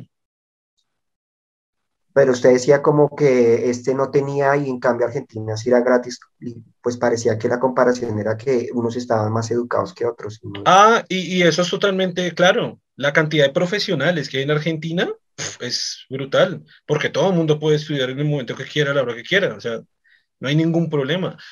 Y la cantidad de profesionales que hay en Chile es mucho más baja, porque solo las personas que tengan los recursos para pagarles o que se, que se decidan endeudarse pueden acceder a la educación, que es parecido a la de Colombia, porque en Colombia sí hay acceso gratuito a la, a la, universidad, pero no es que sea muy amplio que digamos, o sea, que se aplica lo mismo, personas que quieran estudiar o tienen que tener los recursos o se tienen que endeudar, igual como usted lo acaba de decir en Chile, porque en Colombia pasa exactamente la misma situación.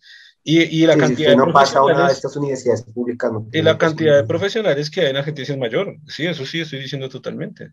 Por, por eso mismo, estoy contraargumentando, por eso digo que es un argumento bastante fuerte el, que, fuerte el que tengo para contraargumentar lo de lo que usted decía, que a nivel general de la nación, el invertir en educación, o sea, que la gente sea más educada, como que ca- casi que se, mm, daría un nivel Garantiza desarrollo tecnológico, sí, más es que avanzado. Por, por eso lo estoy contradiciendo, porque no necesariamente es así. Es nomás Venezuela. No conozco mucho los datos de Venezuela, así que no me atrevo a hablar tanto, no conozco las fuentes tan exactas, no la información tan exacta, pero sé que la, el acceso a la educación también es libre y gratuito para todos. O sea, que tampoco, este dato tampoco lo conozco, pero en teoría también deberían haber más profesionales en Venezuela que en otras regiones del país. Y pues allá sí que hay miseria, o sea, allá, allá sí estamos hablando, y de tecnología, pues ni hablar, ¿no? O sea que uno podría más o menos medio deducir que la política realmente es la que está influyendo en ello. Yo, es que, ¿Podría uno es plantearlo que más así? sí, digamos que, digamos que en toda la conversación lo que he tratado de, de decir es que, como dije desde el comienzo, son un montoncísimo de aspectos. La política, absolutamente. La educación, claro que sí, pero no es la, no es la respuesta a todo, porque por eso digo que a veces nosotros dos tenemos, o pienso que tenemos la tendencia a pensar que la educación lo hace todo, y por eso está interesante esta conversación, porque quizás no lo logre todo. No, no tanto eso de que la educación lo hace todo, sino la, tenemos la idea de que, que la diferencia entre los países desarrollados y, y nosotros, eh, Es la o sea, lo que ha hecho la diferencia siempre ha sido la educación y no necesariamente ha sido eso. A, a eso me refiero, sería el a eso, a eso No, yo no estoy refiero. planteando A lo, que a solo la educación lo va a resolver, a pero lo sí que me teníamos la refiero, idea de que sí, a lo, a lo que que me refiero. el aspecto. A lo, a lo que me refiero y lo que digo, lo que he estado repitiendo durante todo el podcast es eso, es que es, es tema de, de- es, es multifactorial, se- es, es multidimensional, se tiene que ver como si salud, acceso a alimentación, educación, implementación de políticas, apoyo de políticas, por ejemplo, lo que usted nombraba, que yo por eso le dije estoy parcialmente de acuerdo, no es porque estaba en desacuerdo con todo, con lo que salvo de lo que usted dijo es, por ejemplo, el apoyo a los emprendimientos que tiene mucha razón, se- o sea, un apoyo a que haya mucho emprendimiento también ayuda, pero lo que usted dice, Ujú. pero también tiene que tener un enfoque tecnológico del país que permita que ese emprendimiento también sea bueno, pero el hecho de apoyar a los emprendimientos, apoyar hasta estas, lo que llaman las pymes eh, o Ujú, medianas sí, claro. empresas es es súper necesario precisamente para que también haya un, un crecimiento industrial dentro del país, pero si usted se da cuenta, el crecimiento industrial a veces no se necesita educación, a veces necesitas mano de obra y gente que le trabaje, pues es pues duro ese tema, a veces se necesita educación, ¿no? Porque si es un emprendimiento en tecnología, por ejemplo, pues sí necesita profesionales que conozcan de tecnología para que se dediquen a ello, pero como que tiene que ser una, una o sea, tiene que ser muchísimas cosas. Lo que le digo, no pueden haber regiones tan pobres como las hay en Colombia, en los que eh, no hay acceso de, de ninguna manera, ni es que ni a comida. Entonces, cuando no tiene acceso ni a comida, ya no podemos hablar de educación y de emprendimiento y de empresa porque pff, o sea, la gente no está comiendo. Claro, por ejemplo, usted póngase el aspecto de, de, de qué sirve, digamos, que nos industrialicemos si, si realmente no tenemos acceso de vías como tal. Por ejemplo, ni siquiera estas cuestiones básicas. Eh, la, el, lo que cuesta traer la comida en nivel interno es muy costoso, entonces no podemos competir. Digamos, todas esas condiciones que son fundamentales no están. Sí, la, realmente sí. Si usted lo piensa, finalmente la política o las políticas que se implementan realmente han sido los determinantes. Claro, y, por ejemplo, yo, un tema que se me quedó, se me quedó ese argumento por ahí en la mitad de la conversación, no, no, no recuerdo usted qué dijo sobre los países en vías de desarrollo versus los países desarrollados. Y no, no recuerdo qué fue lo que dijo, pero el argumento que yo le iba a dar era, por ejemplo, Estados Unidos. Estados Unidos también tiene un acceso a educación súper pobre, malísimo, y también tiene condiciones de miseria, y también tiene condiciones de pobreza extrema, y también tiene condiciones de delincuencia brutal, y también se da este entorno, lo mismo que en Latinoamérica, que en Latinoamérica. que son niños que crecen en un ambiente que es súper peligroso, de delincuencia, de drogas, de otros niños que están en ese mismo camino que piensan solo en la vida de la delincuencia, y no necesariamente tiene que ver con el, con el nivel tecnológico o, económico del país, porque Estados Unidos es una superpotencia en, en muchas cosas. Claro, pero eh, que lo que también creo que la, eh, estaba planteando una, como en, en, la cuestión de que uno se enfoca mucho en, en que en que solamente porque un país eh, tiene un PIB muy alto eso es suficiente, ¿no? O sea, ¿de qué sirve que tenga un PIB muy alto si tiene condiciones de inseguridad internas muy graves? Pero su nivel tecnológico que es una cuestión de desarrollo completo, ¿no? O sea, pues de qué le sirve a Estados Unidos, digamos, ser una superpotencia y tener condiciones de miseria interna, de inseguridad impresionante, de problemas de, de casi de de descomposición social, o sea, todas estas cuestiones que se supone que un, país que tiene condiciones em, económicas buenas debería también solucionar, no es solamente enfocarse en que, ah, bueno, tengo un PIB muy alto, pero ¿de qué me sirve si no puedo garantizar que todos mis pobladores, que toda mi población realmente disfrute de esa riqueza en, en términos más o menos iguales, bueno, más o menos justos, no iguales, justos.